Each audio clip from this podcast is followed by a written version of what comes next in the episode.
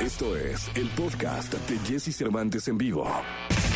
Lo mejor de los deportes con Nicolás Romay. Nicolás Romay. Con Jesse Cervantes en vivo. Llegó el momento de la segunda de deportes. Nicolás Roma y Pinal, el niño maravilla. Mi querido Nicolache, ¿qué nos cuentas en esta segunda? Jesús, me da gusto saludarte de nueva cuenta para platicar de Simone Biles, la superestrella de la gimnasia estadounidense. Ganó la medalla de bronce en la final de la Viga de Equilibrio, una semana después de retirarse de varias competencias para centrarse en su salud mental. Llama la atención, Jesús, que decide reaparecer en una prueba en donde en Río ganó medalla de bronce, no es su prueba favorita, no es su prueba en donde se sienta más cómoda, sin embargo se sintió con la confianza de reaparecer en lo que podría ser su última aparición en Juegos Olímpicos, porque todo parece indicar que Simón Val se va a retirar de, la competencia de alto rendimiento, no está bien mentalmente, dicen los expertos eh, Jesús que tiene muchísimo miedo al aire, cuando ella está volando, cuando ella hace un salto y, y que pierde el control de su cuerpo, que eso es lo que le está afectando muchísimo mentalmente porque le da miedo no tener ese control y poderse llegar a lastimar de manera grave, lo cual pues, sería sumamente entendible, ¿no? Eh, eh, es eh, una lección para todos lo que Simón Biles hizo estos Olímpicos, porque más allá de, las medallas que pudo o no ganar, el mensaje que le dio al mundo de priorizar la salud mental antes de cualquier cosa es, es para ponernos de pie.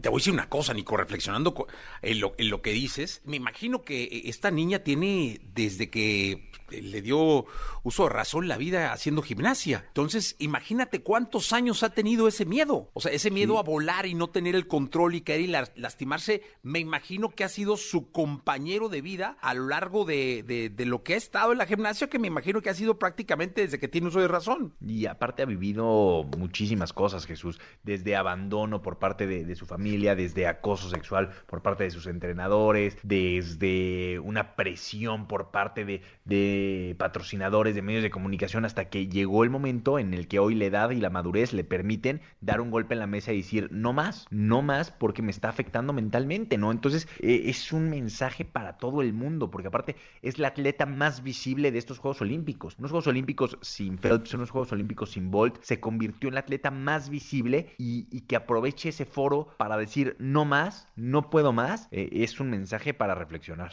Oye, y me, y me queda la, una de las imágenes de los Juegos Olímpicos es eh, Djokovic respondiéndole a Simone Biles con un consejo de vida diciendo que no concebía a alguien en el alto rendimiento sin el control eh, mental, ¿no? Y luego reventando la raqueta contra la red y aventando la raqueta a las tribunas. O sea, es, es el estrés del deportista de alto rendimiento, te llames como te llames y seas quien seas. Y cada quien lo maneja a su manera y cada quien lo dimensiona a su manera. Y, y lo que sí es importante es dimensionarlo, trabajarlo y que para todo, ¿eh? no solamente para los atletas, sino que la importancia de la salud mental es clave para, para todos, ¿no? Entonces, eh, creo que aquí Simón Biles pone el dedo en la llaga y nos dejará una lección a todos, ¿eh? no solamente a los atletas, eh, incluso al mismo Djokovic yo creo que, que, le dejará una lección importante. Sí, mi Nico. Pues mira, momentos eh, importantes de, de, de, esta Olimpiada, todo esto que pasó con Simone Biles, todo esto que pasó con Djokovic, que no pudo ni siquiera colgarse el bronce y que, que quedan en los anales, porque así son las, los Juegos Olímpicos, ¿no? Eh, los Juegos Olímpicos son así, son, son ciclos que quedan en la historia y en los libros y así quedarán para este. Nico, gracias. Te mando un abrazo, Jesús, que tengas buen día. Hasta el día de mañana.